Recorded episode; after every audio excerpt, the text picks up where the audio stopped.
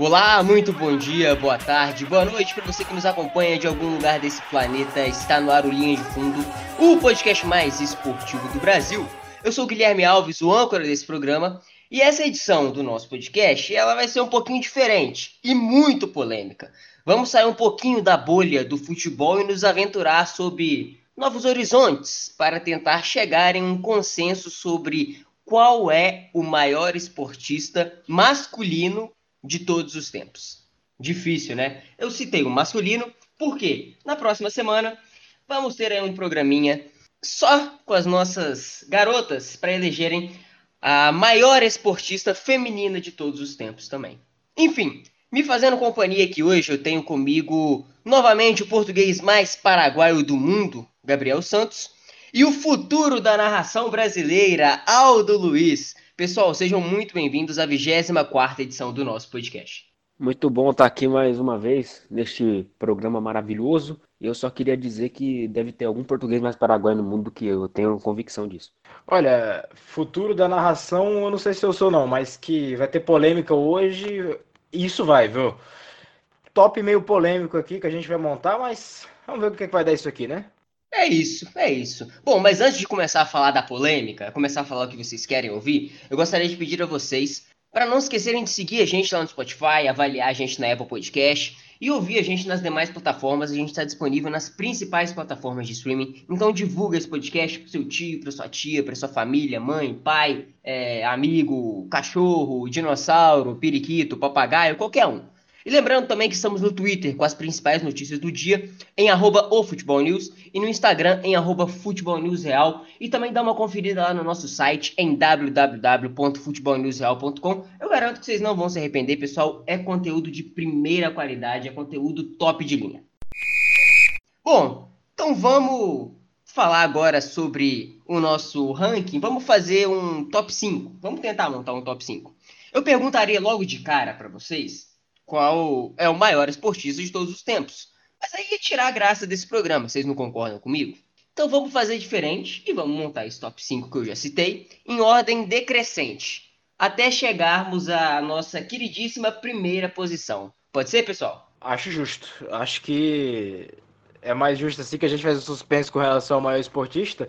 Mas em, em tops como esses, eu acho que a diferença ali é, fica no olho mecânico, né? Do primeiro para o quinto, então vai ser interessante todas as posições aí para debate, porque, cara, a gente tem muita gente boa em muito esporte, vai ser complicado.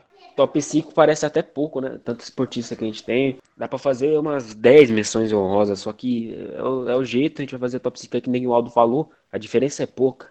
Então, gente, vamos ver aí qual é a opinião de todo mundo. É, a diferença é realmente pouca, pessoal. É, são pessoas que tem significância dentro do esporte, fora do esporte, muitas vezes em lutas de classes.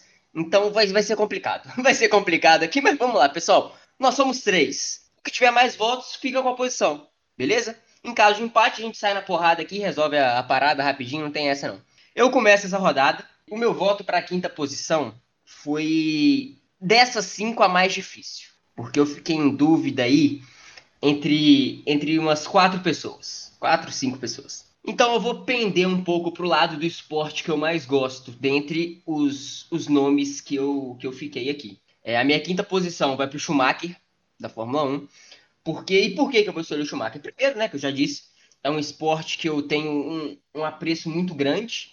E também porque o Schumacher ele foi gigante, cara. É, muitos brasileiros falam do Senna e tal, mas uh, como brasileiro eu concordo. Mas como o, analisando o esporte em geral, a gente tem que escolher a pessoa que ficou por mais tempo nas pistas, ganhou mais. E num contexto geral, o Schumacher foi mais significante para o automobilismo do que o Ayrton Senna. É óbvio que o Senna tem aí o, o, a, a questão do seu acidente, a questão do que aconteceu naquele triste é, acidente envolvendo o Ayrton Senna que o levou à, à morte, mas é, eu vou ficar com o Schumacher nessa, nessa quinta posição, porque por alguns motivos. A primeira delas é que ele é o único piloto que terminou toda uma temporada fazendo parte no pódio, que foi em 2002. Ele venceu sete mundiais, cinco seguidos e quebrou, né, aquela marca de cinco décadas, eu acho, do Fanjo também, pentacampeão do, do mundo. E é importante a gente lembrar agora aqui que o, o Schumacher, ele venceu por um carro mediano, que era a Benetton, e venceu também pela Ferrari. E detalhe, a Ferrari, quando ele chegou lá, não era a Ferrari que a gente conheceu nos anos 2000 para frente, por exemplo. Uma Ferrari vitoriosa. A Ferrari não ganhava um título de Fórmula 1 há muito tempo. Há muito tempo. Então, é, a minha quinta posição é para o Schumacher por causa disso. E vamos que vamos. Agora eu vou jogar a bomba para vocês, pessoal. Aldo, quem é sua quinta posição? Olha, a quinta posição, ela é difícil de, ela foi difícil para mim elencar, mas eu acho que assim, no esporte em que só ganha um, você tem que fazer um top e nesse esporte para maiores esportistas, para maiores pessoas que fizeram parte do esporte, no esporte em que só ganha um, esse um tem que entrar de algum jeito. E um esporte como a Fórmula 1, que é o automobilismo, que é um esporte que tem a relevância mundial. Por exemplo, uh, o Wayne Gretzky poderia entrar muito bem aqui nessa minha quinta colocação, né? E aí você tem o Wayne Gretzky, maior jogador da história da NHL, e aí você nessa liga pontos são somados em gols e assistências combinados, então se você tirar todos os gols que o Wayne Gretzky fez e deixar só as assistências, ele segue sendo o maior pontuador da história, né? Então ele tem um domínio da modalidade mais até do que o próprio Schumacher, talvez. Mas aí você tem que pegar a relevância do esporte. É número um no Canadá, é extremamente importante nos Estados Unidos, relevante na Europa, mas e aí, né? Ele fez dentro de uma liga americana e tal, então acho que não, não cabe. Por essa razão, acima do Wayne Gretzky, para mim fica o Schumacher. Mais pole positions, mais vitórias. Deve ser ultrapassado pelo Lewis Hamilton quando o piloto inglês se aposentar, né, terminar a sua carreira, mas ele ainda é o maior da história da Fórmula 1. E como bem colocou aí o Guilherme, você fala, ah, porque ele ganhou com um carro bom, ah, porque o Rubinho. A gente tem que lembrar que quando o Schumacher chegou na, na Ferrari, a Ferrari não ganhava uma corrida desde a década de 90, né? Desde ali de da metade da década de 90, 96, 98, coisa assim. Então ele transformou equipes, ele transformou uma Benetton que era padrão baixo conseguiu vencer com ela e conseguiu vencer com a Ferrari, que já não era essa coisa que a gente conhece atualmente. Né? Tinha nome, mas não tinha peso. E ele deu esse peso para a Ferrari, então, com suas conquistas. Então, na minha visão, é justíssimo aí o Schumacher na quinta colocação. Antes de listar meu lugar aqui, eu queria fazer duas menções honrosas extremamente importantes de dois que estão ali na mesma, no mesmo ramo do esporte, mesmo ramo ali do atletismo. Queria fazer a menção primeiramente para o Usain Bolt, que, porra, tem recordes absurdos, na, tanto 100 metros, 200 metros, ele tem recorde nas duas, ganhou também no revezamento, foi um monstro das Olimpíadas, ele conseguiu ganhar tudo nas três Olimpíadas, se aposentou praticamente no auge ali, em 2016, ganhando tudo, aposentou em alta.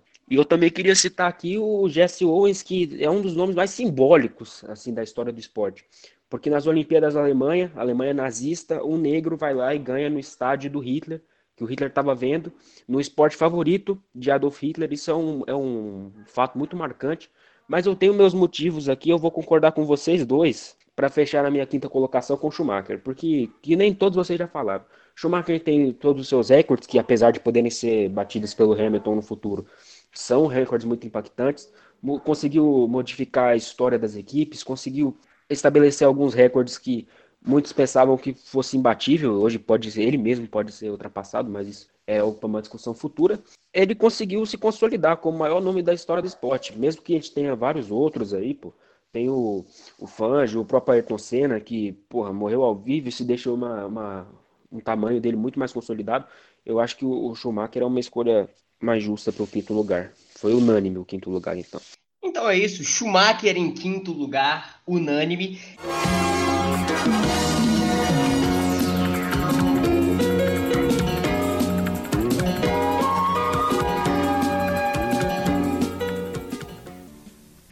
Conversando com o Aldo aqui em off que você tinha citado o, o Jess Owens. Eu já vou logo jogar bomba. Jess Owens é a minha quarta posição, mas vou deixar o Aldo explicar o motivo do Jesse Owens ser essa quarta posição e a significância dele não só para o esporte, mas também pela luta de classes e pela significância que ele tem fora das pistas. o que ele fez, é, por exemplo, na, na Alemanha, é, é fantástico. Vai contigo, Aldo.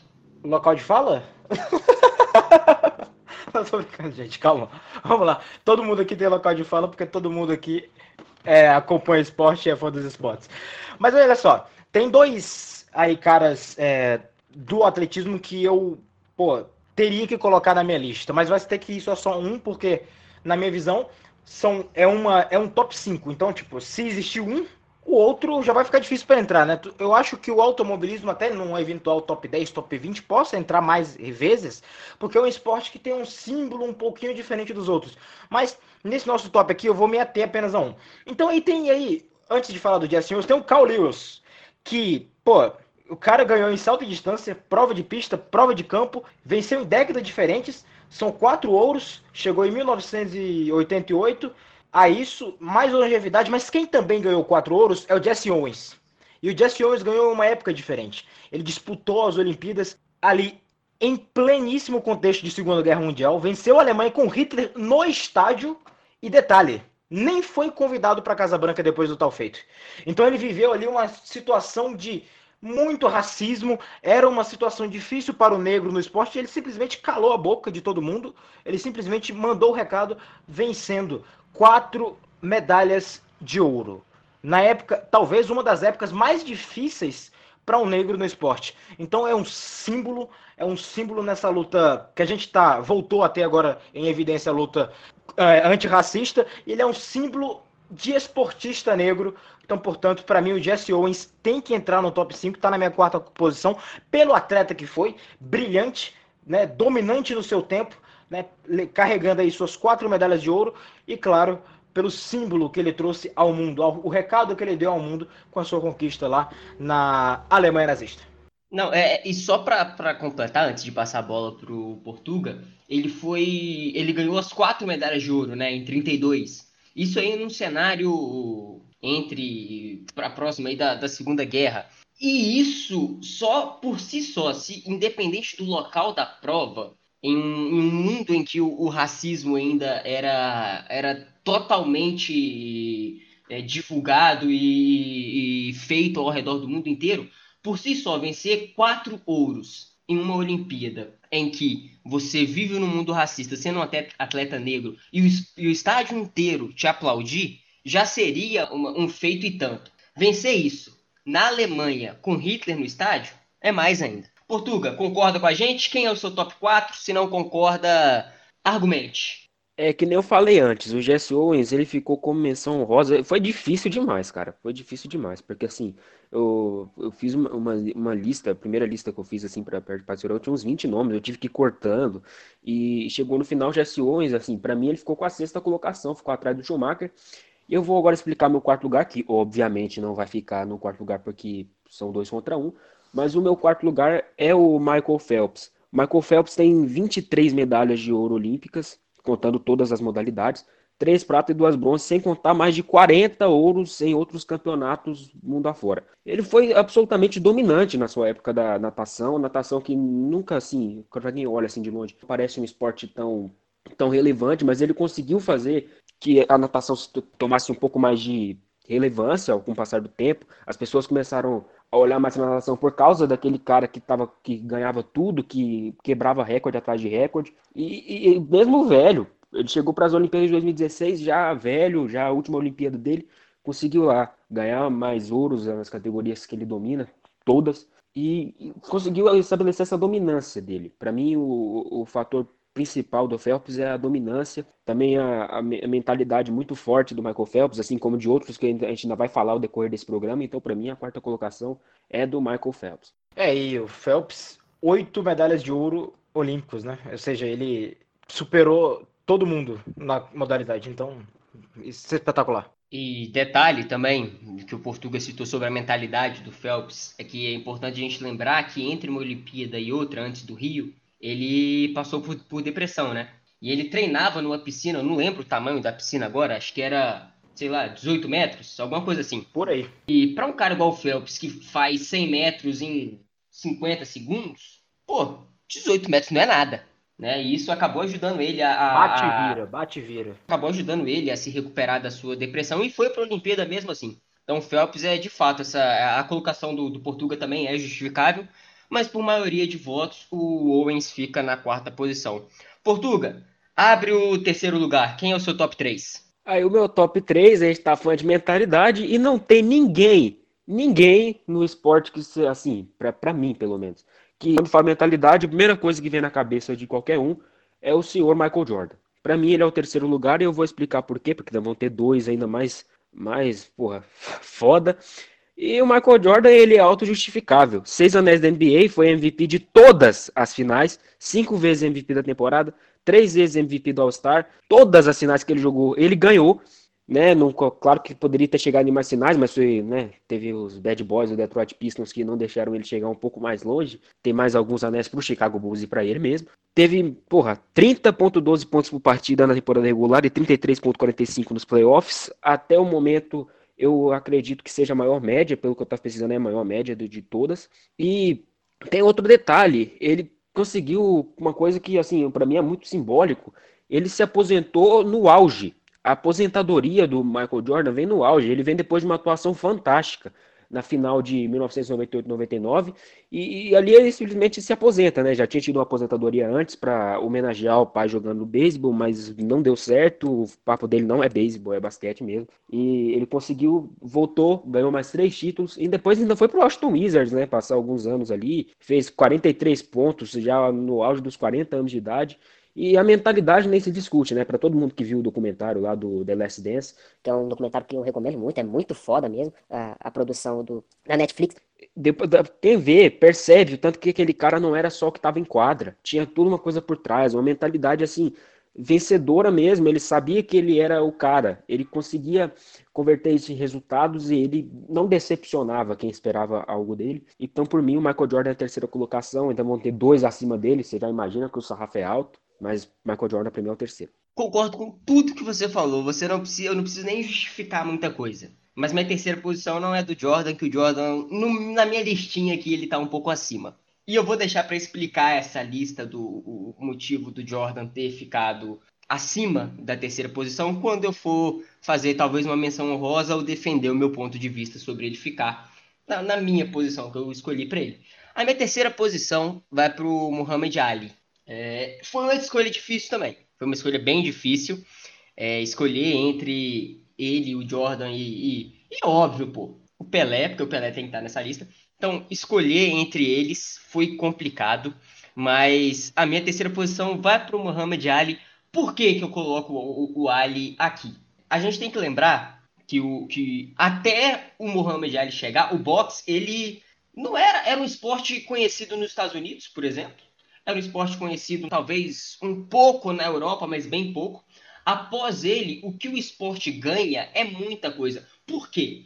Porque ele foi o primeiro personagem midiático desse esporte, né? Ali na década de, de, de 70, quando, quando ele começa com o famoso, o famoso trash talk. E aí ele, ele provoca os seus os seus adversários de uma maneira que ninguém fazia antes dele. Hoje em dia é normal você ver, por exemplo, tem aquelas encaradas lá no, lá no UFC, aquela troca de farpas antes das lutas.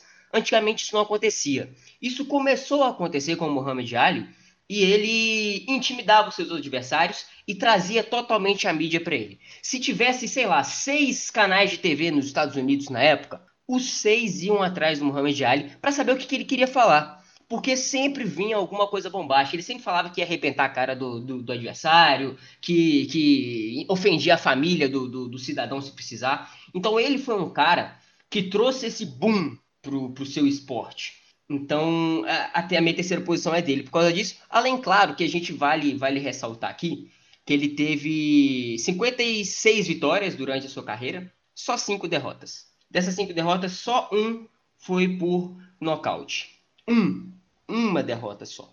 Ele venceu 56 e perdeu 5. É muita coisa, gente. Então a minha terceira posição é pro, pro Muhammad Ali, por tudo que eu citei aqui. E Aldo, tá empatado. Cabe a tu desempatar essa pica aí. Só vou deixar claro para quem tá ouvindo aqui, eu e o Guilherme a gente não combinou nada. Ninguém combinou nada. A gente fez a pauta, chegou aqui e vai acabar, eu acho, discordando talvez só no primeiro lugar, que eu nem sei ainda, mas enfim. Terceiro lugar, eu vou ter que concordar com o Guilherme, porque Muhammad Ali, 61 lutas, 56 vitórias, 37 por nocaute, 5 derrotas, uma só por nocaute. Concorrendo com nada mais ninguém menos que Foreman, Joe Lewis, Frazier, tá só nome de peso. Tipo, ele não concorreu sozinho, ele não concorreu é, com Zé Ninguém, ele concorreu com gigantes. E derrotou. Quem veio, ele devastou e colocou no chão. Mas principalmente também porque Muhammad Ali, porque se você for, for também tratar de, de caras des, desse tipo de modalidade ou modalidade semelhante, você também tem que citar, claro, o Floyd Mayweather, que, pô, muito dinheiro, perde pouco, mas é, a gente tem que tratar da relevância, tem que tratar aqui da contribuição do Muhammad Ali para um esporte que não era tão difundido mundialmente.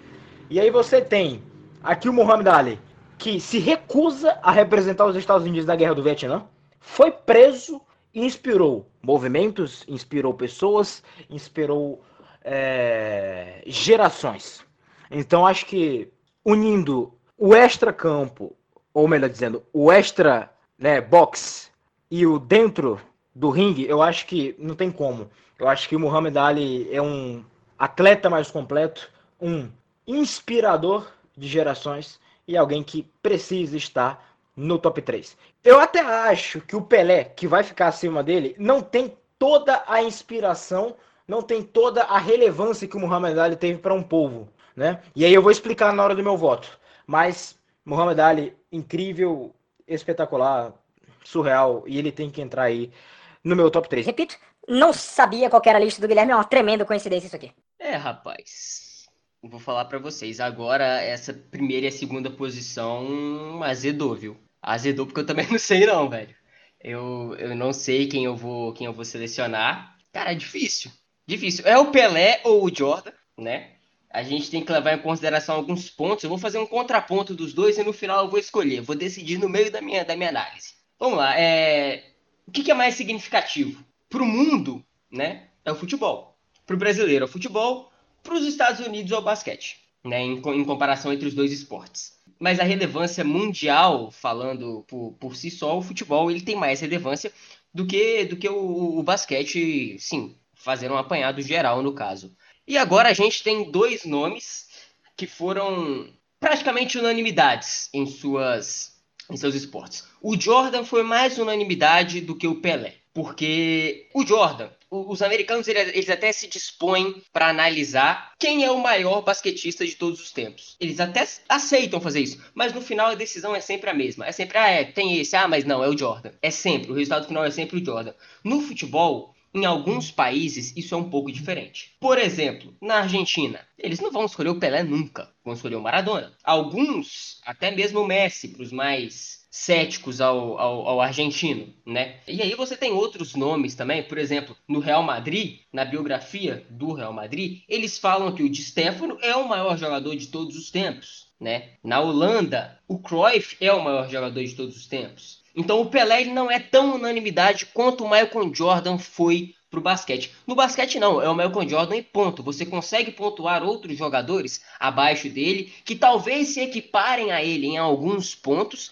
mas o resultado final sempre vai ser o mesmo. E por que, que sempre vai ser o mesmo? O, o Jordan ele entrou na, na NBA em 84. Daí em diante, todo mundo já sabia que ele seria um astro do esporte, desde o seu primeiro dia. Por que, que, que todo mundo imaginava isso? Ele transformou uma franquia inteira. O Chicago Bulls ele tinha suas pequenas passagens nos, nos playoffs antes da era Michael Jordan, mas depois disso, isso se tornou extremamente recorrente. O Jordan foi, por exemplo, também, além disso, MVP e o defensor do ano na mesma temporada, em 88. Isso mostra o quão completo era o Michael. Isso talvez a gente não encontre também no Pelé, certo? O Jordan, ele foi para seis finais de NBA. Foi campeão das seis e foi MVP das seis, né? De, de 90 a 93 e depois até 96, depois da sua primeira aposentadoria. E detalhe, você percebe o quão importante ele foi para o Chicago Bulls, que quando ele se aposentou, o Bulls não conseguiu chegar nas finais e mesmo assim a base era exatamente a mesma.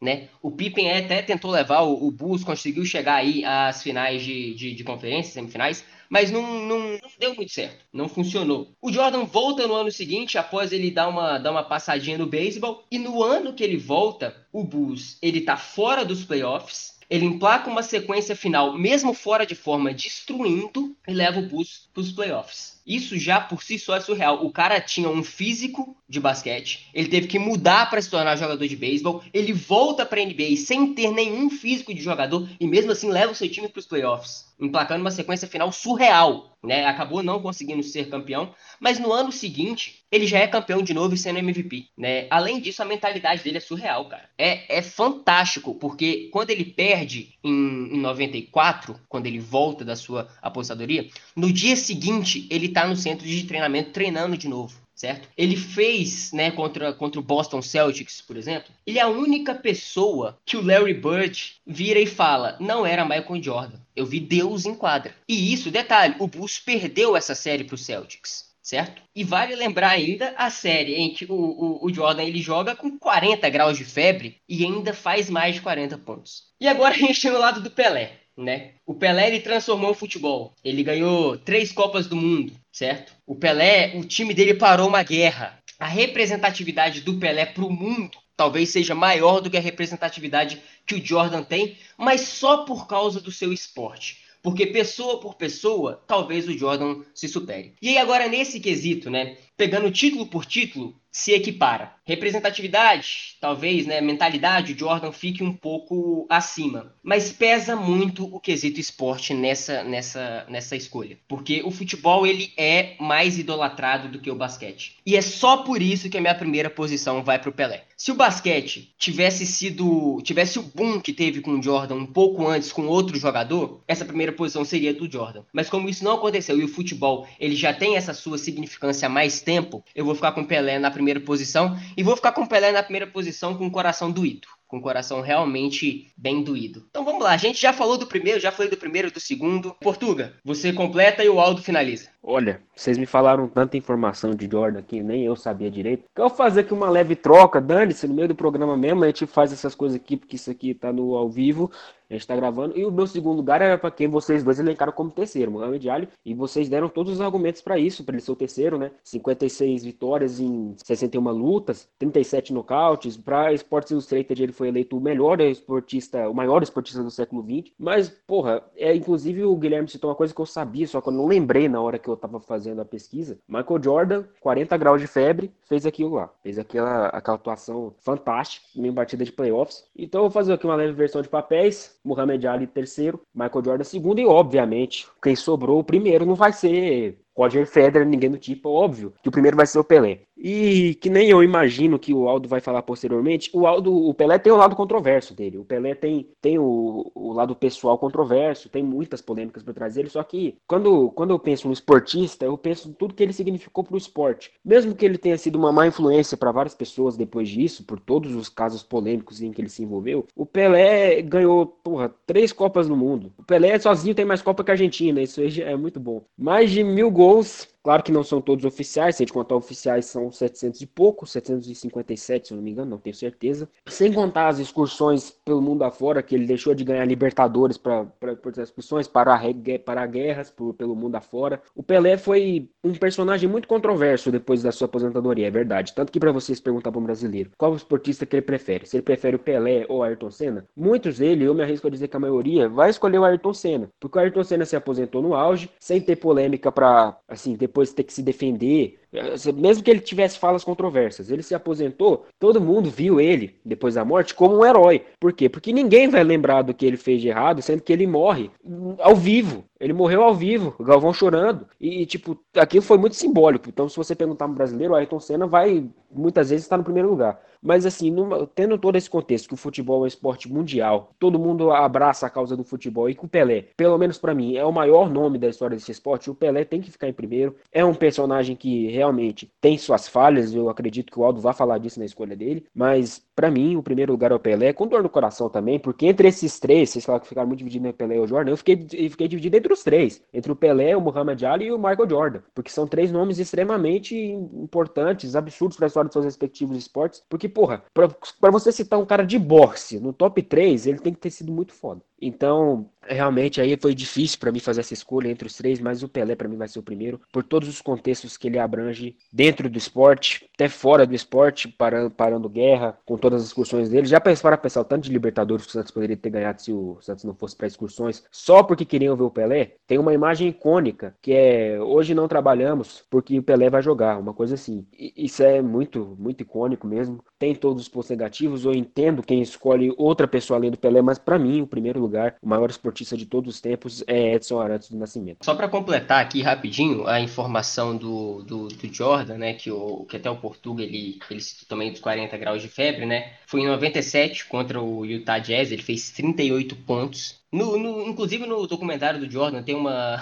uma explicação um tanto quanto cômica, que ele fala que envenenaram ele, que ele pediu uma pizza um dia antes do jogo e a pizza veio estragada e a pizza fez ele jogar o jogo com, com febre. E esse é outro ponto também que eu gostaria de ressaltar no, do Jordan. Ele cria na sua cabeça rivalidades que muitas das vezes não existem só para motivar ele. E ele mesmo conta isso no seu documentário, né? Falando que pessoas fizeram um trash talk com ele, por exemplo, mas muitas das vezes não fizeram, ou então contando mentiras para si mesmo para se motivar. E outra coisa sobre o Jordan ainda, vou acabar mudando minha escolha do jeito, porra. Quando ele, quando ele diz na liga em 94, ele, ele mandou uma carta dizendo I am back. A liga inteira treme. Isso é. Eu mesmo tô arrepiado falando isso aqui agora. Mas enfim, o Pelé é a minha primeira posição ainda por causa da significância do futebol e da significância que o Pelé teve para o mundo justamente por causa do futebol e somente por causa disso. Aldo, vai que é tua. Michael Jordan, vamos lá.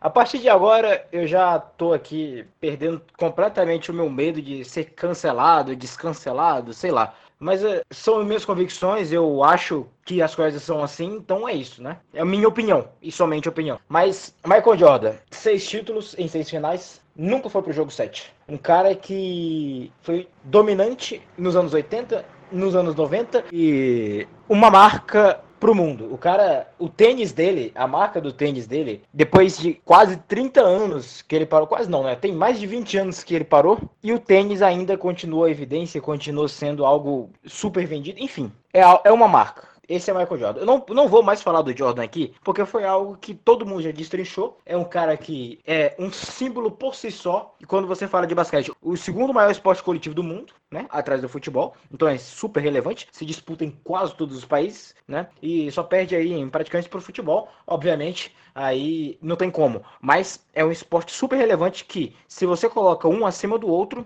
ótimo, né? É, tudo bem. Mas agora vamos falar do Pelé. O Pelé foi um jogador que dispensa apresentações. Três Copas do Mundo, campeão de tudo o que podia e até do que não podia com o Santos. É, pô, foi para os Estados Unidos, parou. Enfim, o cara simplesmente fez tudo dentro de campo, fora de campo. Um personagem polêmico, alguém que se omitiu muitas vezes, a dar porradas necessárias em um país tão desigual, em um país tão é, difícil para um cara como ele, Pelé. Eu fico imaginando o Pelé se ele não fosse o Pelé. Quem seria Edson Arantes do Nascimento? E aí, tá uma controvérsia aqui, né? Nossa, eu tô imaginando o Pelé como se ele não fosse o Pelé. Como que ele não vai ser o Pelé, porra? Ele não, eu tô falando se ele não fosse o Pelé, o que seria dele? E o que ele acha? E como que ele faria para mudar a realidade dele se não aparecendo, se não não fazendo o que ele fez durante a carreira e até depois da carreira? Fica aí o questionamento, né? Então acho que assim, é, é um símbolo de esporte. Eu acho que não há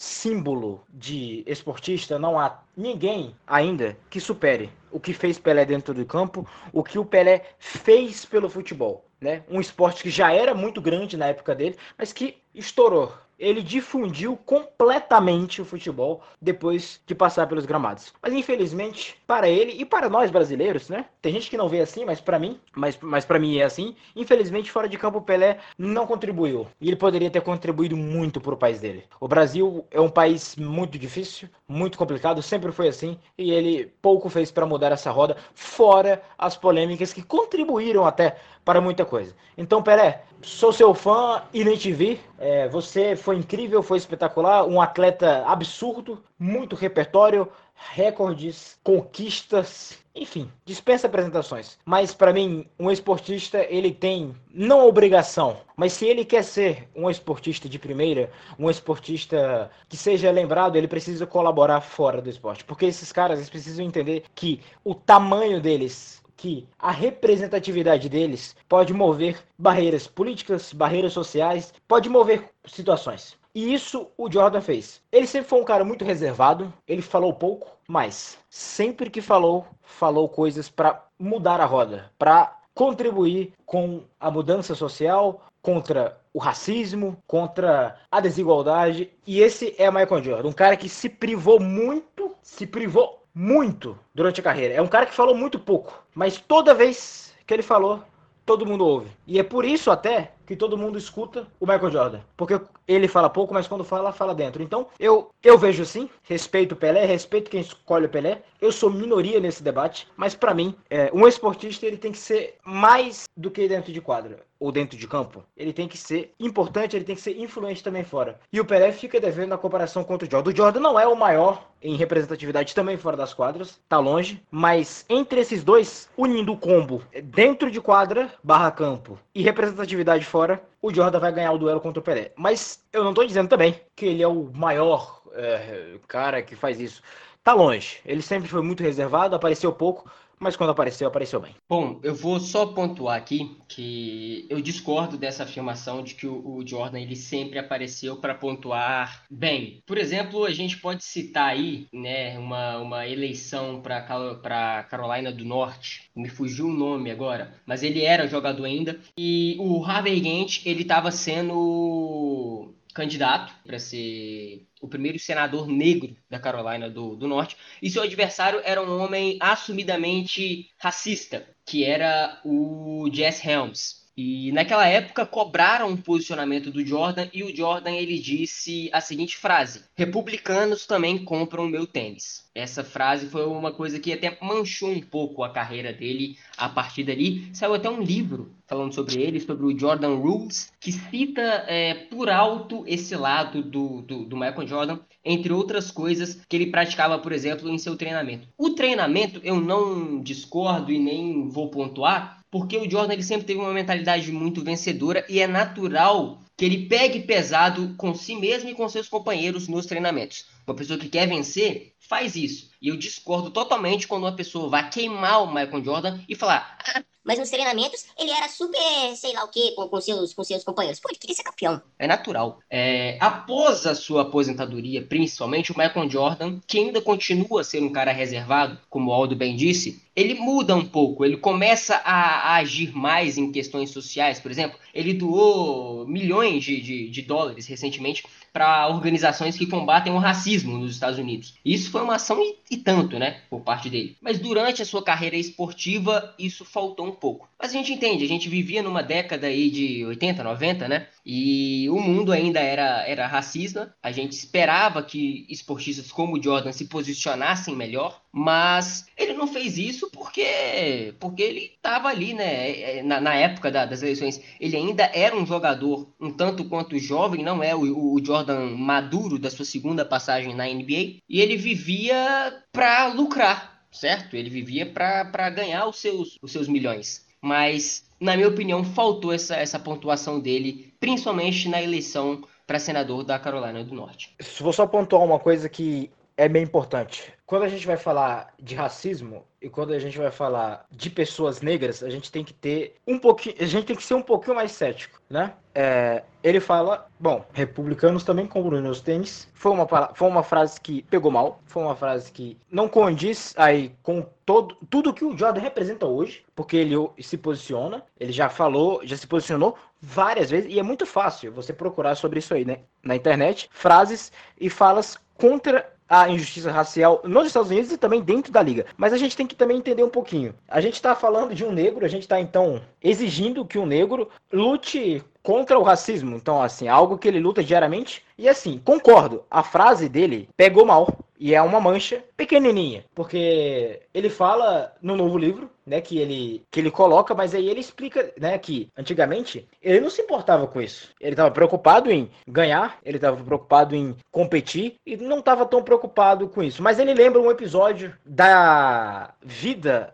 dele lá atrás, em 1977, quando ele estava na escola uma menina chamou ele de crioulo. O que, que o Jordan fez? Pegou uma garrafa e atirou na menina. Atirou um refrigerante na menina. E aí, ele foi suspenso e tal, teve toda uma questão, mas enfim. Então acho que existe o Jordan enquanto mentalidade de competidor e aí talvez ele desligue toda, todo o seu lado, mas assim que ele para, ele volta a se posicionar, ele volta a bater forte e financia também alguns manifestos e também apoia a causa. E é um cara que tá, sempre que pode tá apoiando, tá se posicionando. Então acho que quando a gente está tratando de um negro que às vezes se esquiva, é um tratamento diferente do que quando a gente vai talvez comparar com um branco ou com alguém que não é engajado. Então acho que pro fato de o Jordan ser negro, eu acho que essa coisa, esse, essa coisa do voto vai pesar um pouquinho menos. Até porque o repertório dele contra o racismo é bem maior. É, inclusive essa questão de financiar, né, é, alguns manifestos, ele, eu citei que ele tinha doado alguns milhões e não foram poucos milhões, né? Foram 100 milhões de dólares ao longo dos anos, é claro para instituições que combatem o racismo. Gente, 6, 100 milhões de dólares. Se a gente pensa ali, pra, pra gente aqui que tá gravando, 100 reais é muita coisa. Imagina 100 milhões de dólares. É quase 600 milhões de reais. É, putz, é muito dinheiro, bicho. Mas tá, vamos para as menções honrosas, então, pessoal. Não seria justo a gente terminar esse podcast só fazendo esse top 5 e não, sem ao menos mencionar alguns outros jogadores que fizeram história também no esporte eu vou começar, eu vou citar três, mas vou explicar um, que também é um esporte que eu, que eu gosto um pouco mais. As minhas menções honrosas que eu, que eu peguei aqui, para não citar todo mundo, eu poderia estar 10, 15, mas vamos para três, para encurtar um pouco. Federer, Phelps e Bolt, né? É, os três, inclusive, que já foram citados aqui nesse, nesse, nesse podcast. Eu vou explicar um pouco mais do, do Federer, que ele é o maior tenista da história do esporte.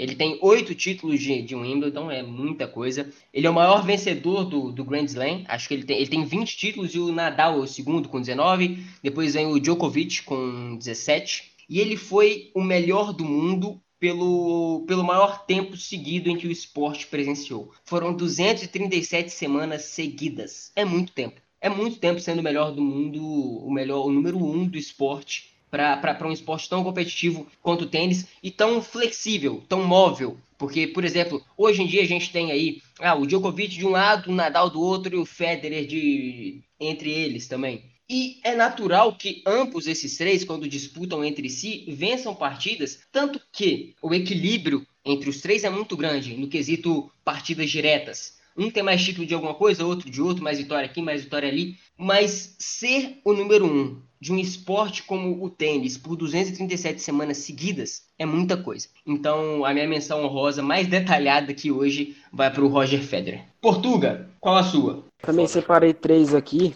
Eu separei um, acho que ninguém vai citar. Ayrton Senna, o próprio Federer e o que eu mais queria declarar por ser um esporte que eu gosto muito, Tom Brady. Aí você pergunta, por que o Tom Brady, não sei o quê? O cara é o marido da Gisele para muitos não é nem o melhor do, do futebol americano, inclusive para mim, eu acho que o Peyton Manning foi um, um quarterback, um jogador melhor que o Tom Brady, mas maior é impossível. Seis anéis do, da NFL, MVP do Super Bowl diversas vezes, sem contar tudo que ele, que ele abrange fora do campo também. O Brady tem uma, tem uma relevância fora do campo.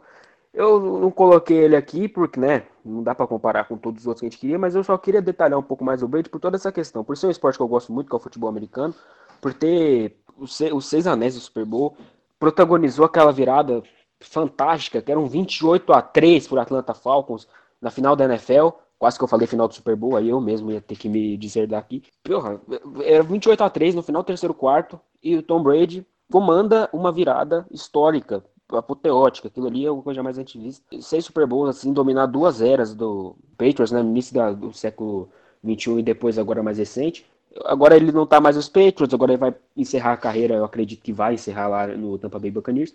Só que eu acho que por tudo que ele representa, isso aí foi, para mim, é uma menção rosa que eu vou deixar mais destacada. Mas tem vários outros. Tem o Tiger Woods, tem o Floyd Mayweather, tem vários outros esportistas que eu podia citar, mas o que eu vou deixar mais explícito é o Brady.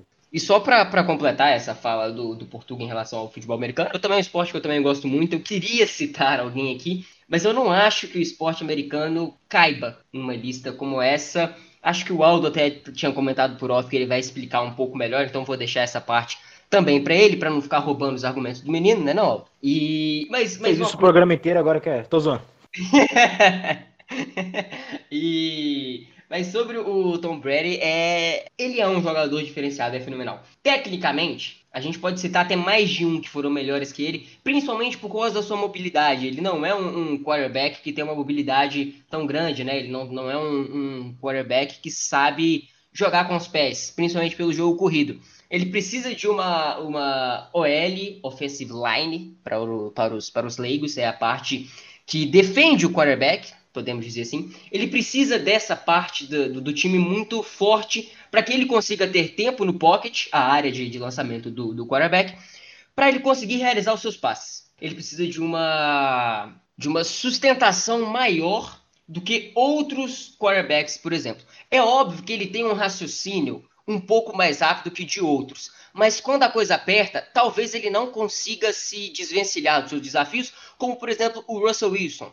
Ou talvez, como o, o, o Portuga sentou, o Joe Montana, talvez, Peyton Manning também. Então, é um quarterback histórico por tudo que conquistou, por tudo que fez pelo esporte, por tudo que fez pelo New England Patriots. É, é o maior da história. Talvez não seja o melhor, mas de fato é o maior da história. E eu acho que nessa questão, por mais que as pessoas discutam, eu acho que não tem discussões.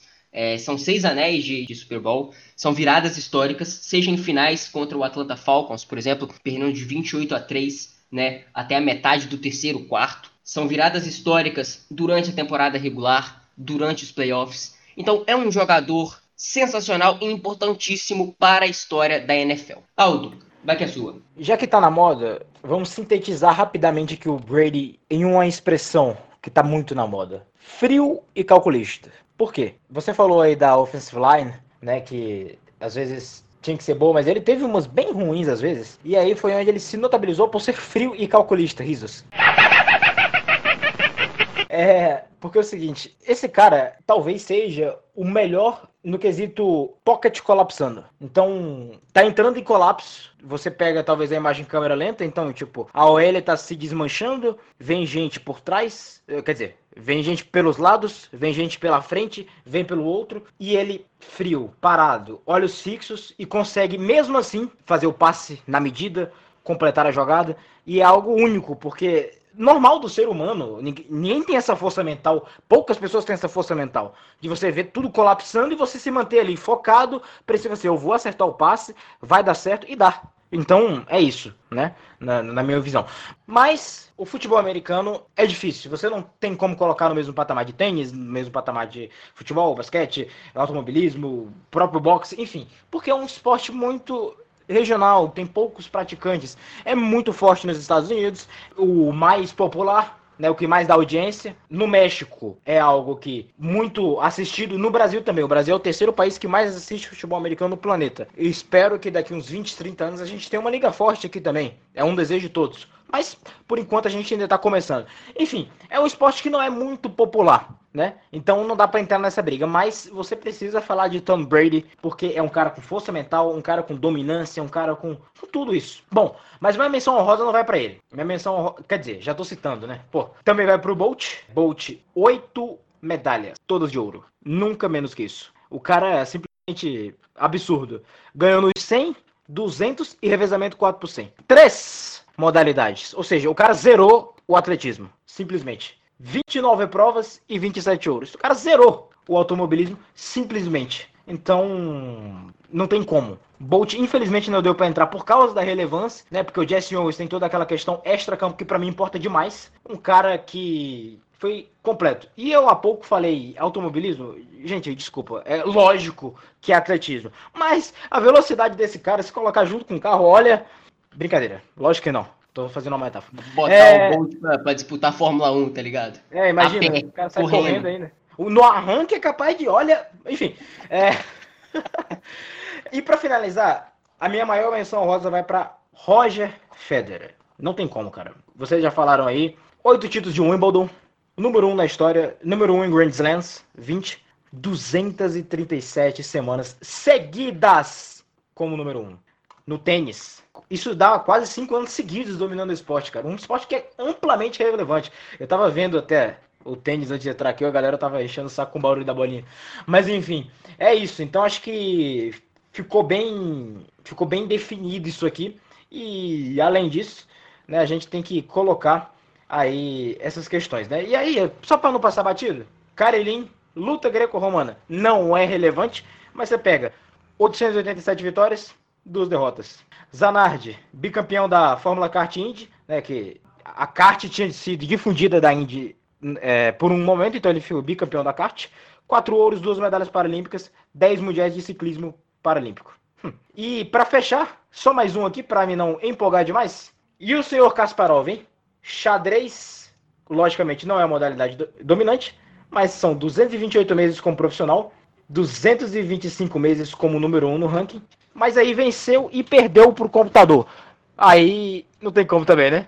Vamos ter que escalar o computador daqui a pouco. Mas fica aí a menção também. Velho, o cara, ele, ele foi sensacional no, no, no xadrez. Ele venceu todo mundo que tinha pela frente. Ele venceu todas as pessoas possíveis e impossíveis de se vencer durante a sua trajetória e me perde pro computador. É sacanagem. É, é foda, é a tecnologia, cara. Não tem. eu, cara, fiquei engraçado, porque primeiro ele ganhou. Aí depois. Ah, é? Então ganha agora. E aí não teve como. O computador teve que ganhar. Mas, cara, é absurdo. É absurdo isso. É, de fato. Mas só para falar rapidinho ainda sobre o que você falou sobre o, o Tom Brady, para eu não me empolgar muito também, é, o que você falou sobre o, o pocket closing, ou pocket fechando, enfim, ele é de fato o melhor jogador, ou pelo menos o mais frio e o mais preciso em situações é, extremas do, dentro do, do, do pocket em, em jogos durante a história. Ele é cara, ele. O que você disse sobre ele. O, o, o pau tá quebrando do lado dele e ele tá concentrado. Ele tá olhando. Ele confia muito nos seus companheiros. Ele sabe que a jogada que eles fizeram no treinamento e a jogada que, eles, que ele escolheu para aquela ocasião vai funcionar. Ele nem olha, na maioria das vezes, por que está acontecendo do seu lado. Ele deixa o pau quebrar para lá e faz o seu jogo. Isso é uma coisa que pouquíssimas pessoas conseguem fazer. O Russell Wilson, por exemplo, como eu citei, ele é um cara que ele tem uma velocidade maior, mas ele olha constantemente para o lado para saber quando utilizar os pés, porque ele utiliza muito bem os pés, cá entre nós, certo? O Patrick Mahomes também. Então, enfim, a gente pode citar um milhão de, de jogadores aqui, mas para mim o Brady ele é o, o, o maior da NFL de fato de todos os tempos. Basicamente assim, o Russell Wilson ele usa muito bem o artifício que ele tem, que é da mobilidade, então ele não precisa esperar o pocket colapsar, até porque ele é um quarterback baixo para os padrões, então não é muito negócio para ele. Então ele se beneficia da sua mobilidade. E o Tom Brady é tão genial que ele transformou de uma limitação uma qualidade, uma capacitação. Então, a limitação de mobilidade que ele tinha, ele venceu com o mental, ele venceu com a frieza, com a precisão. E isso é fantástico para os dois lados. Exatamente. Bom, então, pessoal, nosso top 5 está formado. Na quinta colocação, Schumacher. Na quarta colocação, Jess Owens. Na terceira, Muhammad Ali. Na segunda, com peso no coração, Michael Jordan. E na primeira, Edson Arantes do Nascimento, mais conhecido como Pelé. Brasil! Enfim, após algumas polêmicas, poucas, né? Achamos que poderia ser mais, mas após muitos argumentos, o linha de fundo dessa semana vai chegando ao fim para a tristeza de todos vocês, mas não fiquem tristes, não se desesperem, já já a gente está de volta. Aldo Portuga, muito obrigado pela companhia aqui hoje. Sinta-se à vontade para se despedirem, mandarem abraços, beijos, declarações, para quem vocês quiserem. Bom, agradeço mais uma vez a participação aqui no Linha de Fundo, sempre muito especial estar com vocês aqui. E siga aí a gente nas redes sociais. Me siga lá, me siga lá no Twitter, no arroba Aldo Luiz com Z. SF e tamo junto. A gente troca, um, troca lá, faz uma troca, bate papo sobre qualquer coisa e tamo junto. Valeu, muito obrigado a todo mundo que esteve com a gente. Espero que a lista tenha sido coerente para você. Se não, você pode discordar, você pode comentar por aí e a gente debate aí. Valeu! Grande abraço, até a próxima. É sempre um prazer estar aqui que nem o Aldo falou aí, siga toda a gente nas redes sociais. Não vou falar a minha rede social aqui, porque, pelo amor de Deus, eu só posto abobrinha, então não tem porque, não tem nenhuma coisa interessante na minha rede social para você ler. E é isso aí, foi um debate muito proveitoso, a gente conseguiu falar de diversas coisas, de diversos esportes, abranger tudo. Infelizmente não teve uma polêmica pra gente sair uma porrada, que seria muito mais interessante. Porém, é isso aí, foi muito divertido. A gente conseguiu até criar uma discussão sobre a NFL no final do programa, que foi muito interessante, principalmente para mim. E é isso aí, eu agradecendo aí todo mundo que ouviu até o final. E queria dizer aqui, Tom Brady, você é ridículo! Adeus. Ah, eu queria dizer que ele é um filho da puta por ter saído do Patriots. Enfim. Eu queria dizer que o Eli Manning é o terror dele. Valeu. Uhum. Ah lá o torcedor do Giants. Ai meu Deus do céu. Enfim, lembrando pessoal que todas as notícias do mundo da bola vocês acompanham pelas nossas redes sociais. No Twitter em arroba e no Instagram em arroba Futebol News Real. E também no nosso site em www.futebolnewsreal.com. Já que o Aldo citou a rede social dele, eu também vou citar a minha. Me segue lá no, no Twitter, mandar qualquer sugestão para o nosso podcast, qualquer crítica construtiva. Arroba Gui com G maiúsculo, underline Alves C. Forte abraço, pessoal. Até mais. Tchau, tchau!